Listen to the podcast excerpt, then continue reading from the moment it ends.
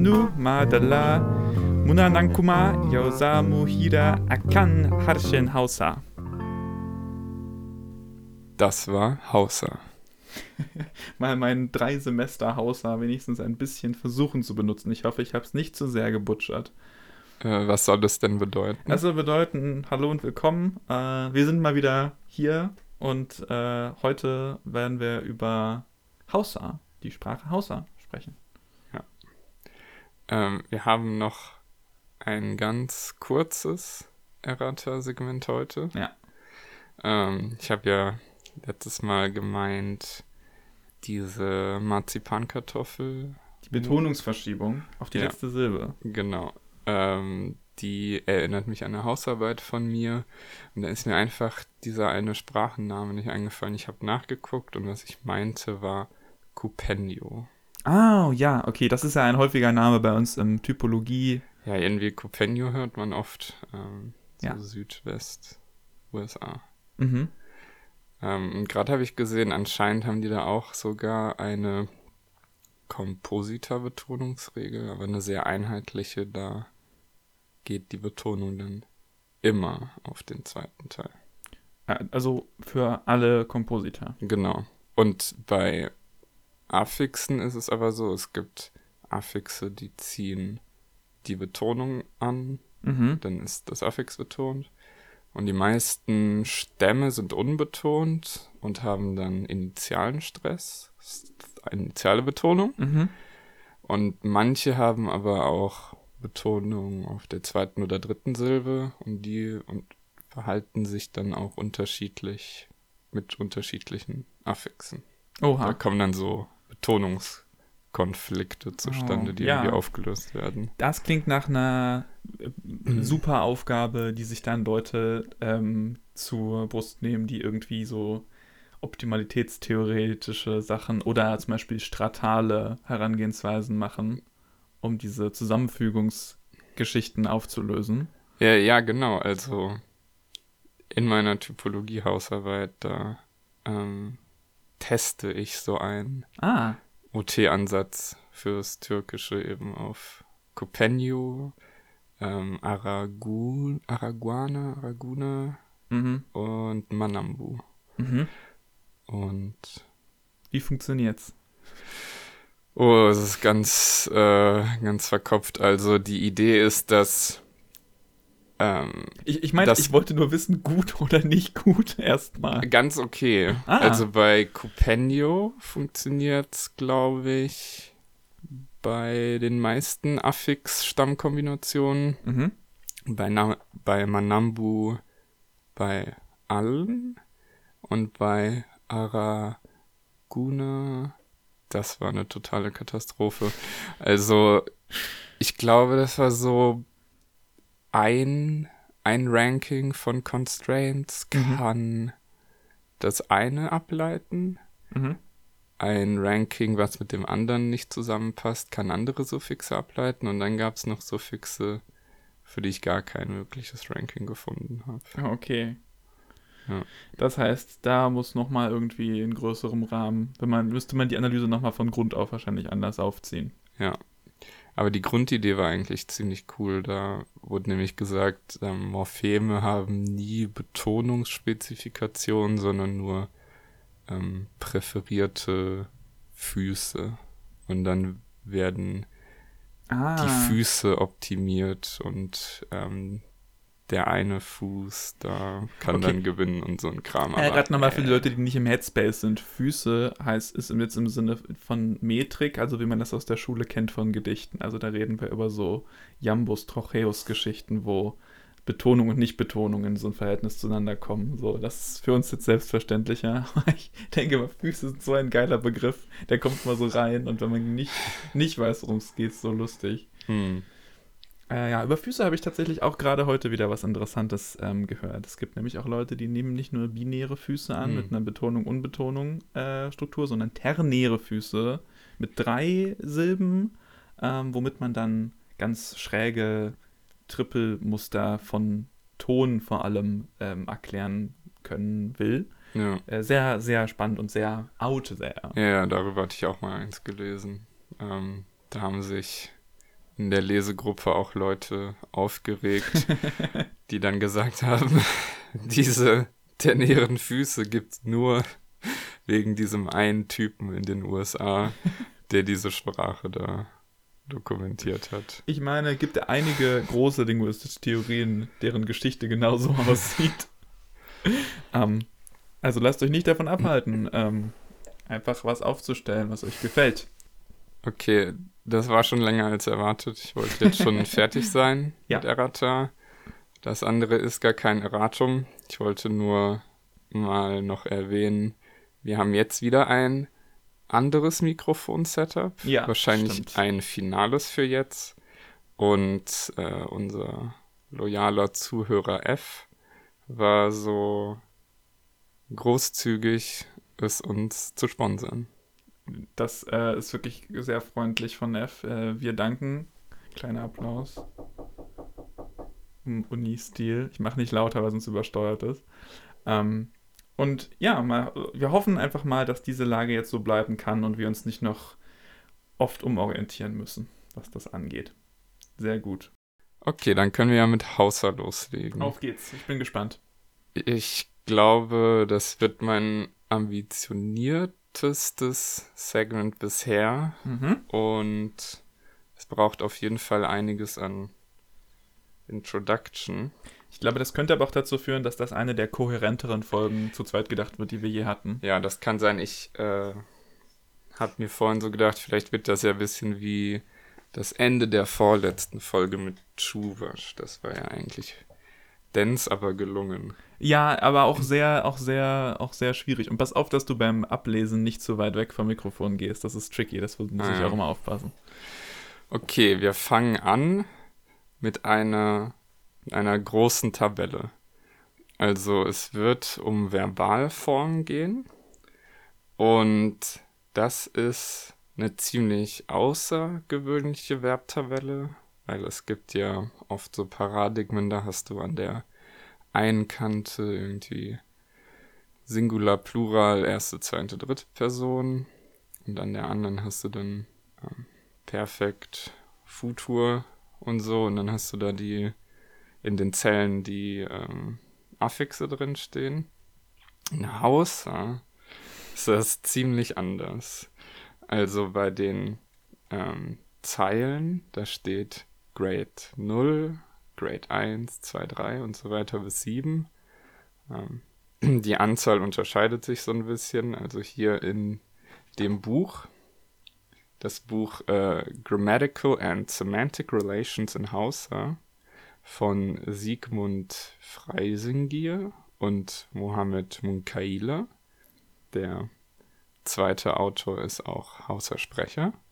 Das ist immer hilfreich. Ja, das ist, also äh, macht's besser, glaube genau, ich. Genau, sie schreiben auch, dass er alle ähm, Sätze hier gejudged, oh, interpretiert ja, hat und sowas. Sehr, ein, ein Anfall. Noch besser wäre, man hätte tatsächlich irgendwie größere Zahlen. Aber ich meine, Judgments von einer Person sind ja auch für englischen Standard, also ist das wahrscheinlich okay.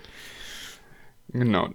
ähm, hier die Zeilen machen diese Grades und den Grades, den schreibt man bestimmte Funktionen zu. Also es gibt eine Grade, die nennen manche eine Kausativ-Grade, also dass eine Aktion erzeugt oder erzwungen wird. Mhm. Soll das ausdrücken. Ähm, und bei den Spalten hat man vier Stück. A-Form, B-Form, C-Form, D-Form. Ähm, nichts mit Person oder Numerus oder so zu tun. Ist syntaktischer. A-Form heißt nach dem Verb kommt kein Objekt mehr. B-Form heißt, danach kommt ein pronominales Objekt. C heißt, es kommt ein nominales Objekt. Und D heißt, es kommt ein indirektes Objekt. Und daraus entsteht dann so, ein, so eine komplexe Tabelle mit 44 Zellen. Da sind aber sehr viele Formen äh, doppelt. Ja. Also, wenn man sich Grade 6 anguckt, da ist ähm, das Muster Suffix O und Ton hoch und das von A bis D. Mhm. Also. Also man kann sich das vielleicht ein bisschen so vorstellen, nur um das nochmal so ein bisschen als ganzes Bild zu erfassen, dass die Grades von 1 bis 7 so eine Art, mh, hm, also das sind, die Grades bezeichnen verschiedene Verben, also ein Verb hat immer einen Grade. Ähm, also das sage ich jetzt sowohl als nochmal, um es mit dir abzugleichen, als auch um es nochmal den Zuhörern zu erklären. Die, ein Verb hat immer einen Grade mhm. und das macht so ein bisschen die semantischen Eigenschaften davon aus und wird dann praktisch flektiert für diese A, B, C und D Form. Also das eine ist mehr so, kann man sich mehr derivationell vorstellen und das andere ist die Flexion. Mm. Ähm, und was ich besonders interessant finde und was noch sagen wollte, ist diese Sache mit, in der A-Form gibt es kein Objekt nach dem Verb. Ja das ist eben, was finde ich für traditionelle Syntaktiker und so, oder Leute, die traditionelle Syntax gelernt haben, äh, wie wir beide ja auch ja. erstmal unintuitiv ist, äh, dass diese Form nicht davon abhängt, ob es dieses Objekt gibt, sondern nur, ob es da steht oder ja. nicht. Also wir haben sozusagen einen, einen Reflex davon, ob das Objekt hinter dem Verb steht. Weil wenn es schon topikalisiert ist und am Anfang des Satzes steht, also nicht mehr hinter dem Verb, dann wird auch die A-Form benutzt. Es gibt ja. ein Objekt, aber es steht woanders. Das löst auch schon die A-Form aus. Und das ist in Haus eine ziemlich wichtige Geschichte, denn da wird viel topikalisiert. Ja. So, sorry, jetzt äh, vor, fahr weiter. Das ist auch mein Lieblingsteil dieses äh, Verb-Grade-Systems, die, die A-Form. Ähm, und es ist auch so, wenn man einen Verbstamm hat eine bestimmte Bedeutung, kann der in verschiedenen Grades mit verschiedenen Formen auftauchen, aber es ist nicht so, dass jeder Stamm in jeder Form auftaucht. Wahrscheinlich gibt's keins, was wirklich in jeder Form erscheint, einfach aufgrund von semantischen äh, Inkongruenzen. Ja, unser Professor hat immer, hat es immer gerne mit den deutschen äh, Vorsilben verglichen. Mhm. Also du kannst, was man sehr gut analog betrachten kann, ist kaufen und das ja. Hausa Sei, was ähm, praktisch sich vergleichen lässt. Kaufen, verkaufen, ankaufen, aufkaufen, mhm. einkaufen und all diese Vorsilben können ja. auch, kannst du genauso mit Verbcreds auch von kaufen bilden. Ja. und du kannst cool. aber nicht auskaufen. Du kannst aber zum Beispiel nicht auskaufen. Oder ähm, zerkaufen. genau. Das geht nicht. Und so gibt es über alles Beschränkungen, ja. Ja, das ist ein super, super Vergleich. Genau, das ist die klassische Geschichte der Hauserwerbflexion. Mhm. Und Freisengier und Munkaila setzen sich als Ziel, das Ganze nicht so zu sehen. Okay. Ähm, also ihr Approach ist, dass das halt alles einzelne Affixe sind mhm. und so der Großteil dieser Zellen quasi überflüssig ist. Also dass eine Grade 1 und Grade 3 mhm. D-Form mhm. ähm, logisch äh, widersprüchlich ist. Aha. und gar nicht so bis dahin gedacht werden sollte. Ja, also das, ja, also da kann ich, wenn ich mich jetzt erinnere an, an bestimmte Sachen, kann ich mir das gut vorstellen. Grade 3 zum Beispiel hat ja, sind ja in der Regel, sind nur intransitive Verben. Das heißt, ja. dürfte solche Formen gar nicht haben. Ja, steht aber hier drin. Das ist, ja, das ist das Krasse. Die Tabelle sieht sehr vollständig aus und dabei ist aber vieles überflüssig, beziehungsweise extrem synkret, wie du gerade gesagt ja. hast. Manche also in manchen Zeilen ändern sich überhaupt keine Endungen. Ja, und trotzdem gibt es Zellen, die ausgegraut sind, wo gesagt wird, ähm, das hier gibt's nicht. Also zum Beispiel wieder Grade 3, B und C sind halt durchgestrichen, weil das sind ja die, wo es pronominale und nominale direkte ja. Objekte gibt. Ja. Und hat man halt nicht bei Grade 3. Genau. Okay. Ähm, ich hoffe, das war einigermaßen nachvollziehbar. Das war jetzt der erste Teil der Introduction. Jetzt muss ich ein bisschen blättern und gucken, dass ich die richtige Stelle finde. Ah ja, hier. Genau. So. Ähm, Im Polnischen sagt man Najadu sie chleba und napil sie wodi. Mhm. Ähm, der erste Satz heißt, ähm, er hat etwas vom Brot gegessen. Mhm. Und der zweite heißt, er hat Wasser getrunken. Mhm. Und Nayadu und Napiu ähm, sind hier beide geglost als Eat, dritte maskulin perfekt. Mhm. Könnte man auch wieder viel philosophieren, ob das nicht eher Consume heißen sollte, aber nicht jetzt. Und Sie ist das Reflexivpronomen. Aha. Aha. Und hier wird auch äh, sehr viel mit Russisch und Polnisch gearbeitet, um dem Leser vielleicht ein bisschen näheren Vergleich zu geben Ein- zu den Phänomenen hier, weil Englisch hat sowas gar nicht grammatikalisiert Ja. und Deutsch auch nicht. Also das Spezielle, worum es hier geht. Okay, da bin ich jetzt sehr gespannt, worum es geht. Ja. Ähm, und hier Chleba des Brotes, Ja. Wodi des Wassers. Ja. Ähm, wieder dieser ungewöhnliche Genitiv Ja. aus slawischen Sprachen nennt man auch ähm, Genitivus Partitivus oder so. Ja. Also das heißt, das Objekt ist nicht vollständig von der Aktion betroffen. Genau, das kann man, Deutsch kann man so ein bisschen vergleichen mit diesem etwas, et, wie du gerade gesagt hast, etwas vom Brot. Ja, Also, im Deutschen gibt's Ist es mehrere. aber, äh, also ich glaube nicht, dass es eine kanonische Konstruktion gibt, die tatsächlich geht, ich esse etwas des Brotes, ich esse einen Teil des Brotes, so kann man das vielleicht Ja. sich annähern.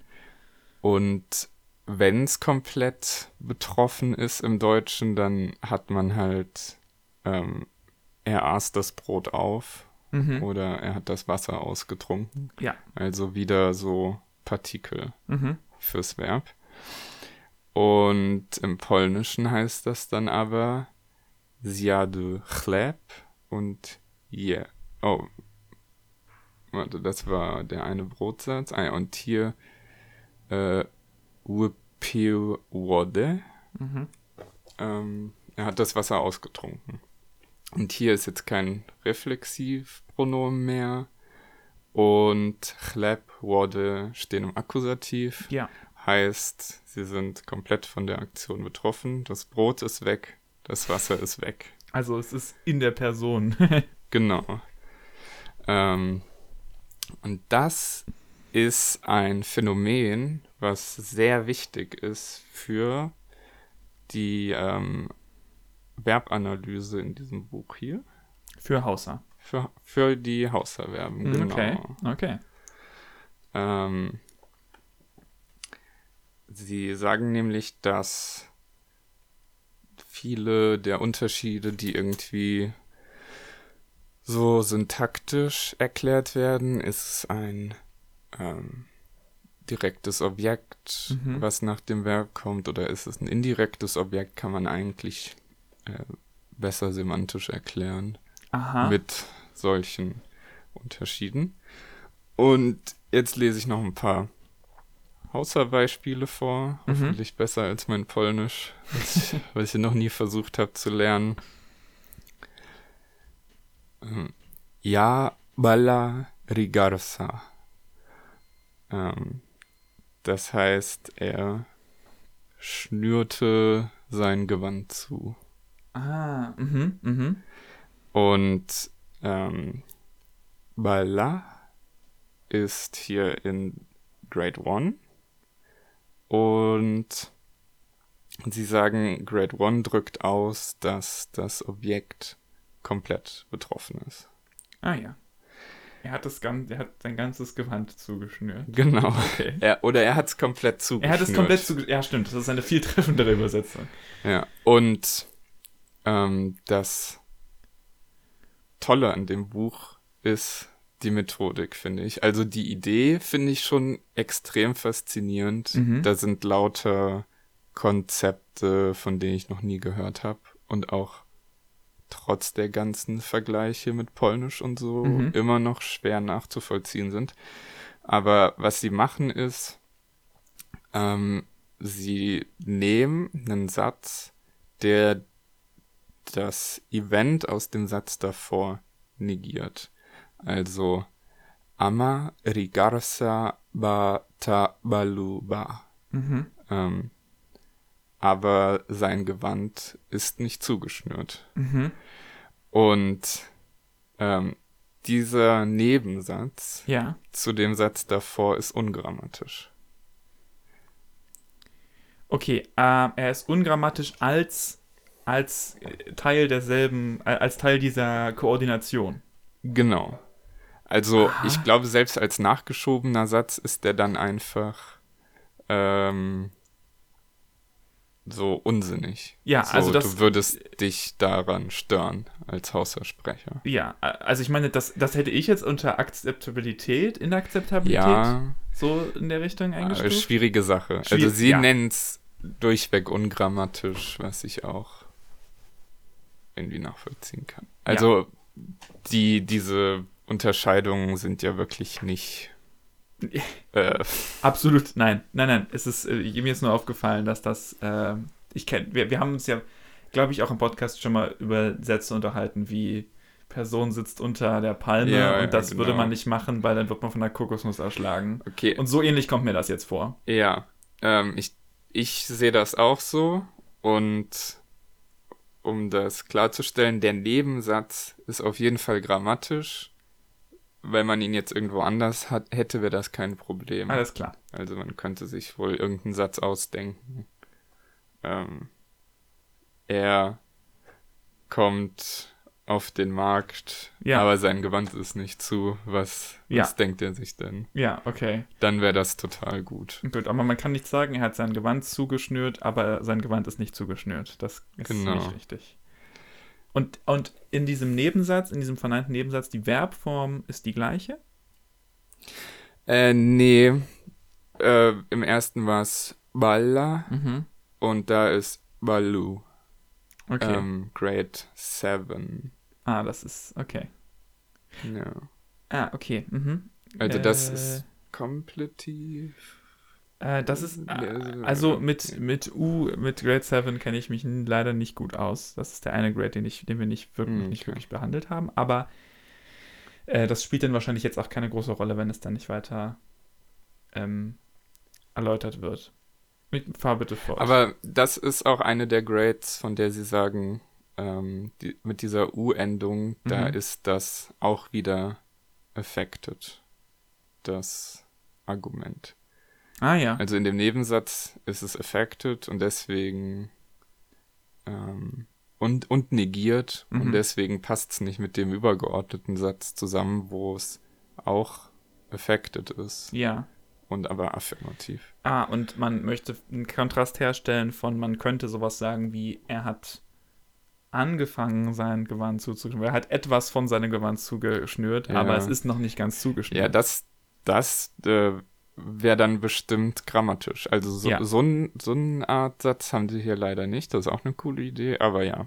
So wie sie schreiben, wäre das auf jeden Fall grammatisch. Interessant, okay, dann, ja, da bin ich jetzt im Bild. Und was sie aber gemacht haben, ähm, sie haben noch ein ganz anderes Event, äh, auch mit auch mit der Wurzel Ball äh, gemacht. Ja. Und zwar Ja Bali Kara. Ähm, er schälte die Rübe, Mhm. glaube ich. Stalk Mhm. ist Äh, äh, ja. wahrscheinlich Stechrübe oder so. Äh, Okay, kann sein, ja, dort Nicht so Stängel, wichtig. Was auch immer, ein Ja, Gemüse stimmt, wahrscheinlich. Stängel kann sein, irgendwelches Gemüse. Ähm, und dazu dann wieder der Nebensatz Ama Karan bei Baluba. Mhm. Ähm, aber er ist nicht richtig geschält. Mhm. Und hier im ersten Satz hatten wir Bali. Mhm. Ähm, äh, Tiefton, dann Hochton und endet auf I. Davor hatten wir Bala, ähm, hoch, tief, endet auf A. Mhm. Und ähm, dieses Bali wird eben bezeichnet als Form, die ein Argument nimmt, was nicht komplett affected sein kann. Aha. Äh, Das wäre in der kanonischen Hauser-Betrachtung einfach die Form für das äh, direkte Objekt. Ähm, aber dort sagen sie, es ja, ist nicht von, voll- von Grade 2. Von Grade 2, ja, das ist die einzige Form, glaube ich, die das sein kann. Und sie sagen jetzt aber, das hat nicht nur mit der Identität als, als Nomen zu tun, sondern auch mit der Identität als Sache, die nur teilweise affected ist. Ja, genau. Okay. Oder auch gar nicht affected sein kann. Also Aha. in dem Beispiel hier schon. Ja. Äh, ich kann dann später noch zu was anderem blättern. Mhm. Auch sehr cool. Und also der große Unterschied hier ist jetzt dieser Nebensatz, aber er ist nicht richtig geschält, der ist hier grammatisch. Ah ja, das ist ja praktisch. Das ist ja praktisch, äh, was ich gerade Ja, geht in die Richtung. habe. Nur, also ja, und, und es würde, wenn das so, das weist schon auf das hin, was ich, was ich mir vorgestellt habe. Ja. Interessant. Wir können also teilweise sagen und dann aber nicht ganz. Und das ist dann richtig. Nice. Ja. Aha. Ähm, und sie haben am Anfang so eine Review über das Hauserwerbsystem, was halt so noch nicht eine Literature Review, Geil. keine, keine Podcast, 5-Sterne-Review. Fünf auf fünf von zehn. Mittelgute Analyse. Ähm, die halt alle nicht diese Kategorien benutzen, aber trotzdem halt irgendwie die Sachen Mhm. äh, unterschiedlich analysieren. Und jetzt weiß ich nicht mehr, worauf ich hinaus wollte. Ähm, wovon hatte ich? Ach so, genau. Sie sagen halt, oft arbeiten die sogar nur mit Wörterbüchern. Also, die nehmen ein ganzes Wörterbuch und klassifizieren dann die Verben in so bestimmte Kategorien. Aha. Ähm, dann hast du aber Probleme, weil dann steht ähm, irgendwie sowas wie Chi Mhm. drin Mhm. und dann ist es eben als Essen glossiert und dann hättest du im Deutschen aber in der Grade Essen und da Aufessen Mhm. ebenso ganz verschiedene Sachen und deswegen basieren die das hier eben alles auf Sätzen und eben mit diesem dieser coolen Nebensatzmethode kann man es Ja. negieren, kann man es nicht negieren. Jetzt bin ich im Bilde.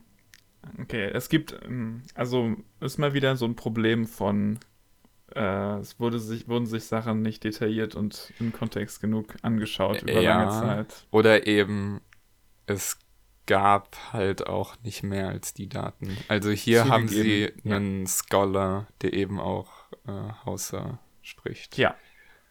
Riesenvorteil. Ja, das ist ja, also das ist ja wirklich ein, also no pun intended, in so ein Paradigm Shift in dieser, äh, in der Hinsicht, was, was es bedeutet, die Verben zu betrachten. Ja, d- also ist eine super Sache. Das ist ja, das ist ja wäre ja ein Riesending im Hinblick auf Hauser-Grammatik als theoretisches, ähm, oder als, was sage ich theoretisch, als Forschungsobjekt.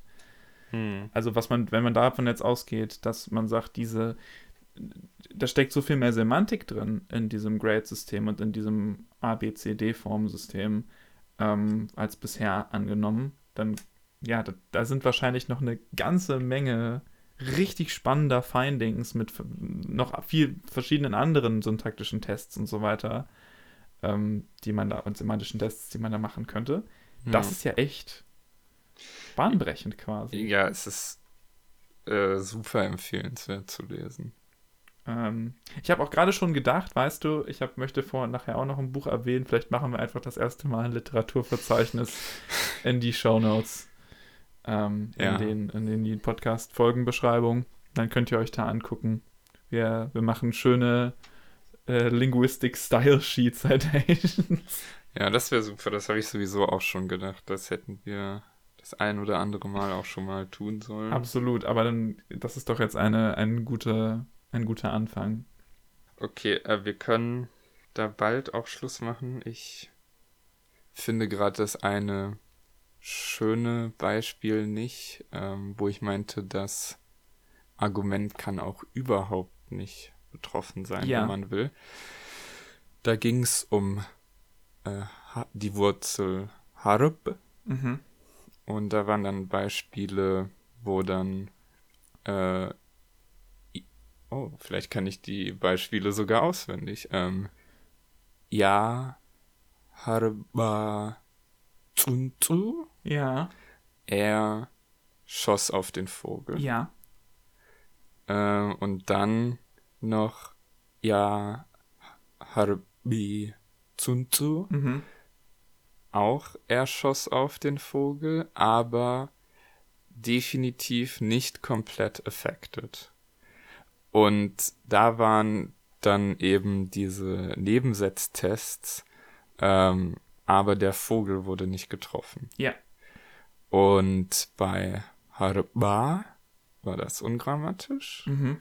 Und bei Harbi war das eben grammatisch, weil das dann der nicht betroffene und getroffene Vogel ist. Ja, das ist eine einfach, ja, die Form sagt was anderes. Das ist äh, faszinierend für mich gewesen. Du hast mir das neulich schon mal am Rande Ja. erzählt von dieser speziellen, von dieser speziellen Form. Und das hat mich total, ähm, total fasziniert, denn ich habe das verglichen mit was, was ich im Hauser-Unterricht gehört hatte Hm. In einer äh, Vorlesung, wo es auch um diese, mh, diese zwei unterschiedlichen Formen gab. Es gibt Verben, die tauchen in zwei unterschiedlichen Grades auf, in den Grades 1 und 2 und haben dort unterschiedliche Bedeutung. Die sind aber nur gering unterschiedlich und haben mit der Argumentstruktur zu tun Mhm. beziehungsweise mit der Semantik dahinter.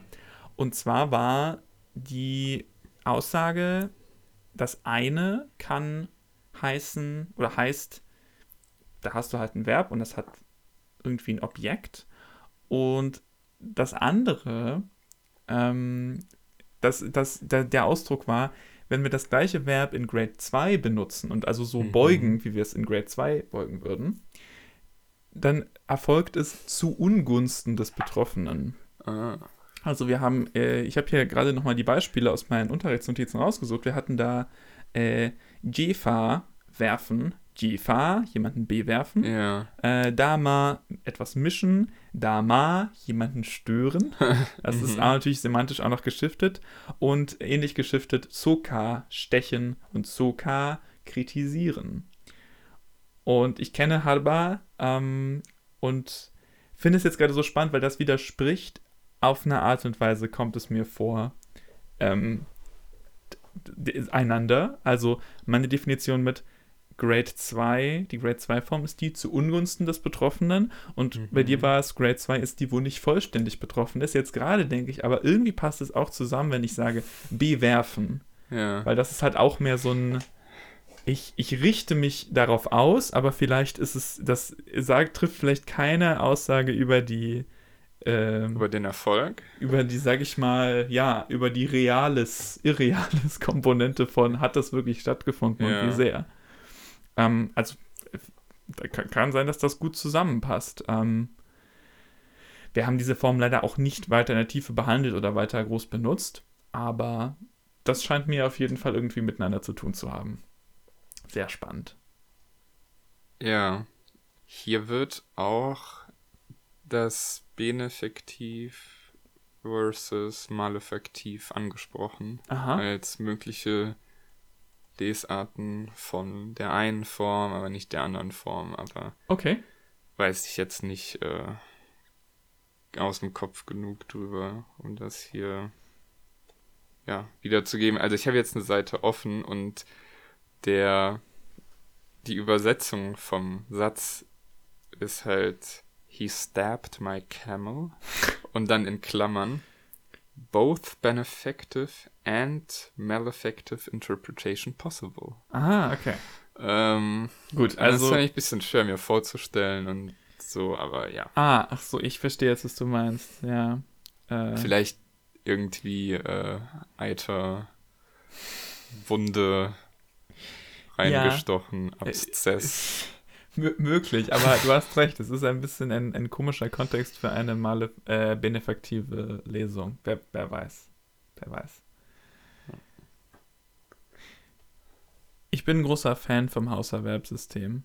Ähm, und vor allem auch davon, dass es so viele überflüssige Zeilen gibt, äh, Spalten gibt vor allem, weil man kann so eigentlich sehr viele Formen, die sehr, weißt du, man sieht halt dieses Paradigma und ist total eingeschüchtert davon, aber ja. man braucht halt so ein Drittel der Zellen wirklich nur distinkt voneinander mhm. zu lesen und dann, dann geht das schon. Kritisch sind nur an vielen Stellen die Formen, die sich nur durch Ton unterscheiden. Das kann äh, für uns ja. Zentraleuropäer ein kleines Problem darstellen hin und wieder. Ja, die haben ja auch einen äh, Gegenvorschlag zum Paradigma als Zuhörer ein bisschen schwierig, aber ich zeig's dir mal. Ah, es ist ein, es ist ein bisschen wie ein Flowchart. Genau. Es also von der Wurzel gehen halt verschiedene Pfeile aus und bestimmte Affixe äh, ermöglichen dann auch andere Affixe zu haben. Also mhm. der Ton wird auch einzeln betrachtet und ja. Also das, ich meine, man braucht halt irgendeine Art von Schematisierung oder man möchte wahrscheinlich gerne eine, ja. eine haben und bin gespannt, was sich da vielleicht noch entwickelt. Also das, ja, das Buch gibt mir wirklich gerade Motivation, mich äh, jetzt einfach nochmal äh, auch aktuell so zu schauen, was eventuell bei in der Hausa-Forschung noch ja. so Neues, Neues rauskommen wird. Ja, auf jeden Fall. das sieht sehr vielversprechend aus. Weißt du, aus welchem Jahr diese Publikation ich ist? Ich finde das Schema auch übrigens sehr gelungen. Na, ich bin sehr gespannt. Ich habe es mir noch nicht in Detail ähm, angeguckt. Ich glaube, das sind die frühen 2000er. Irgendwie 2004 oder so. Ah ja, dann ja, ist ja... 2004. Dann könnte man ja mal schauen, was äh, vielleicht sogar von, ich hab, als Follow-up noch ja, gekommen ist. Ich habe versucht, äh, über connectedpapers.com irgendwie zu gucken. Das gibt es hier für Derivative Works. Aber ja. ich glaube, es war zu, zu niche. Hm. Vielleicht habe ich auch irgendwas verwechselt oder falsch gemacht, aber äh, ich glaube, da kam leider nichts bei raus. Schade, das ist, das ist sehr ärgerlich.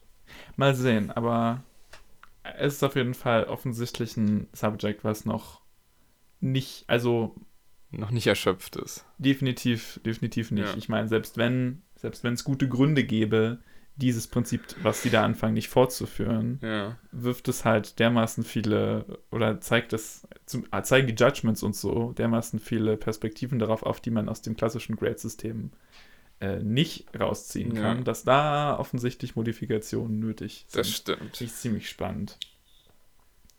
Mann, Mann, Mann, ey, das ist so eine linguistische Folge. Schrecklich. Es ist, das ist ja furchtbar, Mann, ey. Es ist schon wieder seit Stunden über keine Bienen geredet. Ah, ich möchte auch, auch gleich noch ähm, was richtig Linguistisches anreißen, so ein bisschen zumindest. Ähm, aber ich will es ich will's eher so, so light halten. Ich glaube, okay. obwohl es ein relativ komplexes Thema ist, potenziell will ich erstmal über eine relativ einfache Distinktion sprechen, die ich sehr interessant äh, fand, als ich die jetzt gelesen habe. Ähm, ich beschäftige mich gerade relativ viel mit Typologie, was mit meiner Bachelorarbeit zu tun hat. Also was auch heißt einfach mit wie stellt man Sprachenvergleich überhaupt so an, dass man sinnvolle Variablen und Parameter hat und welche ja. Fragen kann man sich überhaupt stellen? Also was kann man ja. überhaupt vergleichen? Das ist ja immer so eine kritische Grundfrage. Welche Daten kann man überhaupt erheben und benutzen? Und ähm, da habe ich jetzt äh, über das Thema Subordination, mhm. das heißt Satzeinbettung gelesen, also von wenn Sätze in anderen Sätzen ähm, enthalten sind, also Nebensätze heißt das. Ähm, und da gibt es ein extrem gutes Buch, was mir zumindest bis jetzt sehr gut gefällt, äh, Subordination von äh, Sonja Cristofaro. Und man weiß ja, wenn so dicke Bücher nur so einen Ein-Wort-Titel haben, der so ein Fachbegriff ist, dann ähm, ist man wahrscheinlich eine Weile damit beschäftigt. Und in diesem Buch ähm, wird eine sehr interessante Methode oder eine sehr interessante Art von Variable aufgezeigt, wie ich finde, die wunderschön simpel ist, wie man verschiedene hm. Einbettungsstrategien vergleichen kann. Erstmal nur in einem, in einem binären Variable. Mhm. Und diese Variable, ähm, die Variable an sich hat keinen Namen, aber die beiden Werte für diese Variable heißen Balancing und Deranking. Mhm. Und die fand ich sehr interessant, weil die nicht auf die Weise syntaktisch sind, ähm, wie man häufig irgendwie Nebensätze analysiert sieht. Also da geht sie auch in der Einleitung ganz stark darauf ein. Nebensätze werden extrem formalistisch betrachtet häufig. Also Mhm. ein Nebensatz wird als Nebensatz gesehen, weil er auf eine bestimmte Weise vom Hauptsatz abhängig ist. Ja. Also Nebensatz heißt ja in der Regel, kann nicht allein auftreten und ist vielleicht durch eine besondere Art von Konjunktion mit dem Hauptsatz verbunden Mhm. und ach, kann Sachen nicht, kann Sachen, die der Hauptsatz nicht kann und so. Und ähm, ja, ist eingebettet, ist irgendwie hierarchisch unter dem Hauptsatz. Und sie sagt, sie möchte gerne davon weg Mhm. ähm, und das funktionalistischer machen und semantischer definieren, Mhm. indem man sich auf die Geschichte mit der Abhängigkeit und dem Zusammenhang Nebensatz, Hauptsatz konzentriert. Äh, deshalb spielen bei ihr diese Geschichten, ist etwas hierarchisch unter etwas anderem in, den, in dieser Variable keine Rolle, so wirklich. Mhm. Balancing versus Deranking funktioniert nämlich so, dass Balancing einfach nur heißt, ähm, der Nebensatz funktioniert genau wie ein Hauptsatz. Mhm.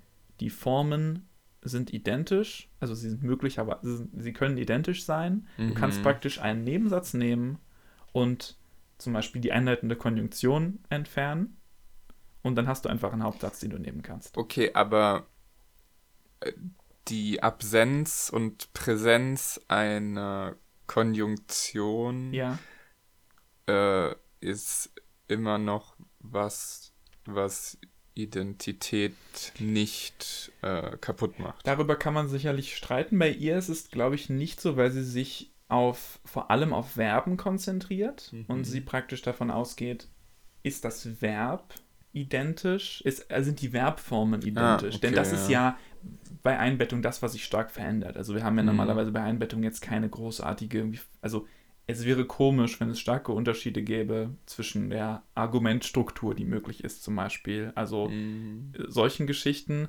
Und der Complementizer selbst ist natürlich eine interessante Frage, damit beschäftige ich mich ja auch gerade, aber für sie geht es darum, können wir die Verbbedeutung und die Verbform ähm, und die Struktur, die Informationsstruktur, die da drin ist, genauso auch einfach als Hauptsatz haben oder nicht. Mhm. Und wenn, das, Okay. wenn das der Fall ist, ähm, dann haben wir im Grunde Balancing. Das ist alles, was Mhm. Balancing aufmacht. Und Deranking ähm, bedeutet alles, was das nicht ist. Also Mhm. wenn wir zum Beispiel Nebensätze haben äh, mit Subjunktiv, äh, mit Nominalisierung, was ganz verbreitet Ja. ist. Also zum Beispiel Partizipialformen, das sehen wir meinetwegen in Turksprachen ganz viel. Ähm, oder ja, andere vom Konverben. Riesiges Thema bei Nebensätzen. Äh, beziehungsweise blieben da natürlich auch so Begrifflichkeiten ineinander. Was ist jetzt eine finite, was ist eine nicht finite Verbform und wie unterscheiden die Ja. sich dann jeweils untereinander? Ähm, aber das fand ich so spannend, weil das so eine schöne äh, Grundeinstellung erstmal äh, zulässt. Und äh, man kann das halt auch an Deutsch und Englisch schon super verdeutlichen, weil Englisch ist quasi, so wie ich, wie ich ihre Definition verstehe, ist Englisch eher Balancing. Mhm. Du- Eben weil das mit der Wortstellung zum Beispiel so ist. Das ist das nächste Ding. Deutsch hat, Deutsch hat in Nebensätzen meistens Verb letzt. Ja. Also, ähm, ich weiß, dass ähm, der Hund ausgebüxt ist. Ja. Das heißt, ausgebüxt ist, steht am Ende, aber Englisch wäre I know that the dog escaped. Ähm, und, okay, das, ist ja, das hat jetzt kein, kein Objekt, aber wir sagen, dass der Hund das Futter gefressen hat, gefressen hat am Ende und Englisch that the dog ate the dog food. Ja. Ähm, und wenn wir das that am Anfang wegnehmen, können wir sagen, the dog ate the dog food. Die Syntax ist exakt dieselbe. Mhm. Äh, und sie sagt eben, also Deranking bedeutet entweder du hast irgendeine Absenz von Strukturen, die du im Hauptsatz hättest, Ja. oder du hast eine Präsenz von Strukturen, die du im Hauptsatz nicht haben kannst. Was seltener ist, aber Mhm. gerade diese nominalisierten Formen haben dann gerne mal sowas. Okay. Ähm, das mit den deutschen Nebensätzen wäre auch was gewesen, was ich dich jetzt direkt gefragt hätte, Mhm. weil du meintest, über den Komplementierer kann man sich streiten, aber die Verbform muss gleich sein. Und Mhm. dann habe ich mich halt gefragt, okay, was muss dann noch gleich sein? Muss die Position immer gleich sein und so weiter? Und das tendenziell auf jeden Fall schon, um Balancing Balancing zu sein. Also so, so stelle ich es mir zumindest vor. Sie spricht in, dem, in, in ihrer Definition nicht so super über ähm, Wortstellung per se, aber sie spricht über Balancing hat quasi zwei Hauptpunkte. Das eine ist, die Verbformen sind strukturell äquivalent mhm. und die ähm, Strukturen können durch eine Conjunction verbunden sein, aber sie dürfen nicht ähm, irgendwie besonders, äh, also der Nebensatz darf nicht irgendwie besonders markiert sein außerdem. Also du kannst ja. eine Konjunktion haben, die sie verbindet, das wäre noch Balancing, aber sobald irgendwas ähm, Special Marking. Ja, so das. wie halt ausgebüxt ist. Ja, also du das kannst ist ja. das nicht in einem alleinstehenden Satz. Ich haben. würde auch sagen, also das ist eine Konstruktion, das würde ich jetzt als die, die, die Wortstellung würde ich unter Special Marking ähm, reintun, aber sie nennt da nur morphologische Dinge. Agreement Markers, Special mhm. Tense, Aspect, Mood or Person Markers mhm. und sowas. Ähm, stimmt. Ich meine, Deutsch ist ja schon mindestens das. Es hat auch noch eine andere Wortreihenfolge. Aber es hat auch schon eine andere Markierung. Es hat eine andere Markierung, aber du könntest ja, ähm, der Hund ist ausgebüxt. Keine von diesen Formen Ach so, hm. oh ja, stimmt. Ist, ist exkludiert von Hauptsätzen. Und das ist auch eine Sache, die, wie gesagt, typologisch nicht so, äh, auf der Art und Weise nicht so verbreitet ist. Also diese so Special äh, Dependent Moods und sowas mhm. ist relativ äh, nicht, nicht so weit verbreitet, aber, wie, aber halt zum Beispiel. Ist das sowas wie Konjunktiv? Ähm, ich glaube, sie nennen es wirklich Dependent Mood, weil es in Dependent Clauses halt auftaucht, in, okay. in Nebensätzen. Ähm, da, das habe hab ich leider nicht mehr so genau im Kopf. Ähm, und natürlich so Geschichten, die du auch in Englisch und Deutsch kriegst mit Infinitiv in Nebensätzen. Ja. Ähm, das ist ja auch äh, in, in so Syntaxtheorien immer so ein großes Ding. Ja. Ähm, he wanted Peter to come to his party. Ja. Was halt dann irgendwie hat, okay, Peter ist gleichzeitig das Objekt von dem Hauptsatz und das Subjekt von dem Nebensatz, mhm. aber das Verb von dem Nebensatz ist nicht finit, hat einfach nur diese Standard-Infinitiv-Konstruktion ja. mit to. Uh, das ist zum Beispiel so ein Primärbeispiel. Und da zeigt sich natürlich auch, dass sie dieselbe Sprache, Balancing und De-Ranking haben kann ja. und das abhängig sein kann von dem einbettenden Verb.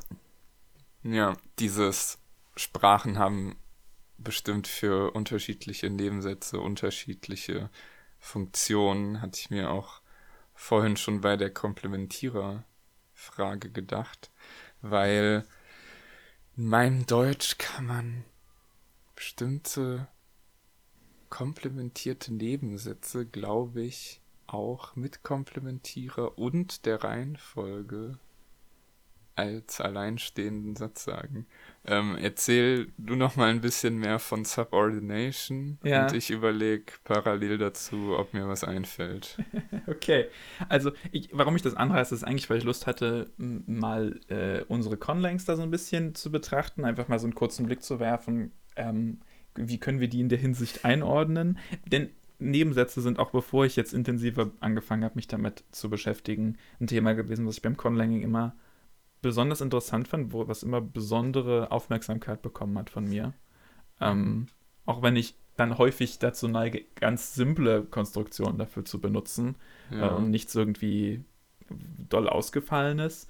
Ähm, ich glaube, ich gehe gern mit, mit Infinitiver oder mit, auch mit Nominalisierung. Ähm, mhm. Was lustig ist, weil als ich angefangen habe, das zu machen, hatte ich halt von Typologie noch so wenig Palmen, dass mir gar nicht klar war, dass das tatsächlich typologisch ziemlich, ziemlich verbreitet ist und dass, dass ich, man das recht ja, häufig sieht. Ich erinnere mich dunkel vor vier Jahren irgendwie ähm, der Wassertrinker Habitualis Form. Oh, und oh, das ja. ist dann auch genauso bei irgendwelchen Ey, Nebensätzen. Ja, das auch, das hat man ja auch in, ich glaube, es ist in äh, Nordamerika gibt es viel, wo mhm. du Habitualis-Formen hast, die, die da gleichzeitig Nominalisier Nominalisierung darstellen. Also ich glaube, ich kann. ich kann mir, mich nicht erinnern, was die Sprache war, aber es gibt diese, dieses Ding, diese eine Sprache, Ah. wo Pferd ist, Oh ja. es zieht große Lasten ohne Probleme oder Ja, sowas. und Tisch ist, man setzt sich dran und isst und Panzer ist das große Pferd, das aus Stahl besteht und oben auf dem Hügel steht oder so. Ja, ja, genau. Also es sind praktisch, man hat, ein, man hat eigentlich ursprünglich eine Verbform und man sagt einfach nur dritte Person, es tut irgendwas normalerweise. Und dann hat man damit Mhm. gesagt, ich meine eine bestimmte Sache. Also dann hat er quasi mit nominalisiert. Und das ist mir auch wieder eingefallen. Das ist ja vor Urzeiten deine erste so richtige Conlang, die ich dir gezeigt habe, die ja Ja. auch noch so viele Memes inspiriert hat. Und daran muss ich dann auch denken, ähm, die hatte auch eine Form, die gleichzeitig ein Habitual und ein, ja, Action, nee, Actor Nominalization war. Ja. Genau, der Trinker, der Arbeiter ähm, und so weiter. Das war so ein Ding, dann einfach werben, ja, hier nominalisier das und bau den Rest vom Satz gleich oder nominalisier das. Oh, was ich sehr mochte war in Hato, ähm, das ist auch die eine, von der ich dir meine Grammatik gezeigt habe. Da war die Idee, du nominalisierst das Verb und stellst es dem Satz voran, weil das das Wichtigste an dem Nebensatz ist. Und dann hast du praktisch keine, Konjunktion, keine, ja, keine Konjunktion, keinen Mhm. Complementizer, sondern der Nebensatz wird erkennbar, dadurch, dass er eingeleitet wird von der Verbform, die an der Stelle im Satz nur stehen würde, wenn sie einen Nebensatz einleitet. Ja, okay. Das war so die Idee. Ich bin ein bisschen obsessed damit, dass man von links nach rechts Ja. lesend beziehungsweise vorwärts sprechend Ja, immer möglichst schnell irgendwie erkennt, was abgeht mit einer Struktur. Deshalb bin ich, trotzdem mache ich irgendwie Sachen immer gerne kopffinal, aber ja. Aber das ist auch wieder so wie manche von diesen Hauser-Formen. Also in dem Buch werden noch so viele andere Phänomene behandelt, zum Beispiel Relativsätze. Mhm. Auch Und da ist dann Thema, auch, ja. äh, hier kann das nur Haifa, ähm, Ja. Gebär, Gebären Ja, sein und diese Form ist überhaupt konzeptuell nicht möglich und so ein Kram, aber man erkennt schon, hier kann der Satz auch nicht aufhören, irgendwas muss kommen. ja. Das ist ja sehr faszinierend sowas. Das ist wirklich, ja, ich liebe es.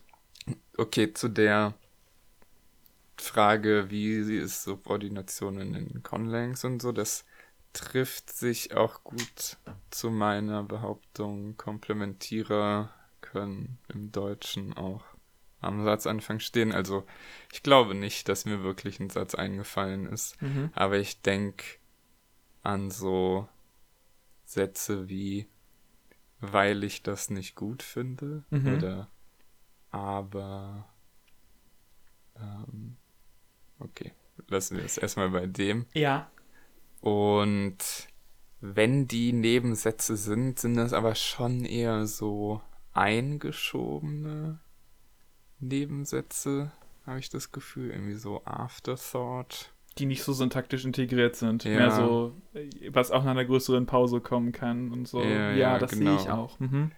Und deswegen äh, bin ich mir bei dem Thema jetzt noch nicht so sicher. Aber es ist eine Sache, die mir mal vor einer Weile auffiel und ich dachte mir, oh, ähm, da könnte ich mit rumspielen. Irgendwie Komplementierer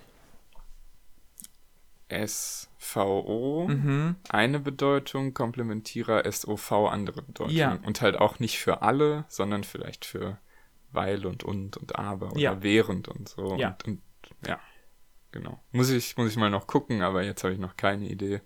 Und ja, alle meine anderen Conlangs, da ist, da ist nichts mit Subordination. Das habe ich mir Zumindest schon gedacht. bisher nicht. Aber auch kein, kein äh, To-Do, was sehr urgent wäre. Nee, das muss es auch absolut nicht. Ähm, kann nicht jeder so eine, so eine Passion für Subordination haben, äh, wie ich jetzt beim, beim Conlanging. Mir ist gerade dazu noch eingefallen, ähm, dass das ja auch eine interessante Sache ist, die auf Deutsch, also, ja, also in der deutschen Sprache ja, ähm, passiert, dass es inzwischen zum Beispiel das ähm, weil ja, sich verändert hat von was, was definitiv die Nebensatzwortstellung hat mit Verb letzt, Mhm. zu was, was immer mehr verwendet wird mit SVO. Ja, das ist, glaube ich, genau das, was mir auffiel. Ja, äh, g- Ja. genau. Also speziell mit weil und auch quasi, wenn es eingebettet ist im Satz. Hm. Ähm, und äh, jetzt gerade denke ich, das ist eigentlich auch irgendwie logisch, weil weil, denn, die Konjunktion denn ist ja schon so. Denn ist schon so? Denn ist schon so. Denn ich habe den Kater gefüttert. Denn meine Tante hat das Auto vollgetankt. Denn funktioniert so. Und weil ursprünglich nicht. Also ursprünglich, was heißt ursprünglich, ne? Aber früher äh, war weil, hier ging weil mal nur mit Verb letzt, weil äh, ich den Kater vorhin gefüttert habe, weil meine Tante das Auto vollgetankt hat. Und weil entwickelt sich zumindest in meiner Wahrnehmung zu was, was auch SVO erlaubt Mhm. ähm, und vielleicht sogar vor allem erlaubt. Ich, ich, das ist für mich ein sehr starker Punkt, weil ich vor Jahren mal von so einem schlimmen alten, äh, also weißt du, von so einem wirklichen so, ich sitze vor meinem Bücherregal und habe einen weißen Bart und wahrscheinlich auch einen Spazierstock, mit dem ich Leute verprügle, Mhm. Akademiker irgendwie da so richtig fertig gemacht wurde, weil ich weil und dann einen SVO-Satz benutzt habe. ähm, Im Nachhinein das ist ziemlich lustig. Und ich finde das spannend. Ja, wie gesagt, weil weil und denn sind so Konjunktionen, auf die was folgen sollte, worüber man sich voll Gedanken gemacht hat. So, irgendetwas Mhm. ist so weil und dann denkt man erstmal nach und dann fängt man einen neuen Satz an. Ich frage mich, Ja. ob das damit zusammenhängt, dass man so, dass selber das Gefühl hat, ich fange jetzt was an, was so, was was Neues ist und deshalb benutze, fange ich einfach Aha. wie einen Hauptsatz an. Hm, ja. Ja, ich habe auch gedacht, wenn das so Konjunktionen sind, dann welche, die da auch nicht so einen großen semantischen Impact haben, sondern so die Richtung und gehen. So und ist so das Ich meine, unter der leerste Vorstellbare, es ist einfach das und es ist das. aber und ah, aber äh, okay, das wäre dann Und- aber quasi schon wieder eine, eine, eine, eine Rückentwicklung, also eine, nicht eine Rückentwicklung, eine, eine, Backderivation, weil du ja und hat ja sowieso immer SVO, aber auch. Das sind die qua Mhm. diese beiden, die ich weiß nicht was noch. Genau, und aber geht auch so in die Richtung. Aber ist nur äh, Mit, und mit Ja. einer Einstellung. Genau. Ähm, ähm, ähm, aber das heißt, du willst quasi nicht nur sagen, es gibt irgendwann Konjun äh, ja, Konjunktionen, die jetzt Verb letzt fordern, die dann normale Verb Zweitstellung fordern, sondern auch diese Konjunktion, die du jetzt gerade genannt hast, aber und zum Beispiel, ähm, die jetzt normale Verb Zweit Hauptsatzstellung fordern, dass die dann auch Verb Zweit fordern und das hat eine äh, Verb letzt fordern, das hat eine andere Bedeutung. Also zum Beispiel sowas wie ich habe den Cutter schon gefüttert, aber er sich wieder beschwert hat. Daran habe ich nicht gedacht. Aber äh, möglich. Nee, mein Gedanke war nur, dass andere Verb-Letzt-Konjunktionen, die semantisch ähnlich sind, in diese Richtung gehen, dass die dann zu SVO gehen. Nicht das Umgekehrte, dass wir neue Abers bekommen mit Verb-Letzt. Aber es ist was, worüber ich nachdenken werde. okay. Vielleicht lohnt sich's. Ja. Das freut mich immer, wenn ich dich inspirieren kann. Ah, das ist, äh, das ist wunderschön. Ja, ich bin ein großer Fan äh, von diesem, von diesem Subordination-Buch und werde auch das in den Citations äh, äh, zitieren. Ja, super. Ich bin fasziniert. Wir haben uns vorher nicht informiert, worüber wir sprechen werden. Und wir haben äh, beide sehr begeistert gesprochen Mhm. von Methoden mhm, über syntaktische Phänomene, mhm. die man vielleicht besser semantisch betrachten könnte. Stimmt. Es ist themed. Die Kohärenz ist through the roof. Also ich würde sagen, Podcast Review 10 von 10. Von 5, 5 Sternen bei Spotify auch. Ja, äh, auf jeden Fall gebe ich und geben auch, geben auch alle Leute, die ich, die ich kenne, äh, uns. Äh, das ist nämlich, was man macht, wenn man cool ist. Ich habe ich hab vorhin geguckt, es stand dran, null Rezensionen. Äh, nichts. Okay. So. Aber, aber wir haben auch keine E-Mails bekommen. Aber das war auf Apple, nicht auf Spotify. Ah, ja, okay, dann, äh, ja, natürlich auch an die Leute, die uns auf Apple hören. So geht uns auch fünf Sterne. Was ist denn los? Mann, Mann, Mann. Oder überhaupt irgendeinen. Genau, ja, wie gesagt, wenn es drei Sterne oder schlechter ist, schickt uns eine E-Mail äh, und sagt uns warum. Ansonsten schickt uns auch gerne eine E-Mail an zu zweitgedacht.protonmail.com, zu zweitgedacht.protonmail.com. Äh, da lesen wir eure Mails und äh, beantworten sie dann halt mehr oder weniger irgendwie im Podcast, wenn sie was ansprechen, was wir berichtigen wollen oder erweitern wollen. Gerade wenn wir Fehler gemacht haben oder euch was aufgefallen ist, wo ihr was Interessantes zu erzählen habt, bitte meldet euch. Wir sind sehr interessiert an eurem Input. Ansonsten war es das, würde ich jetzt auch sagen, für diese super gut zusammenpassende Folge. Ähm, und wir hören uns dann nächsten Monat wieder. Noch fresher und genauso kohärent. Ich weiß es ganz genau.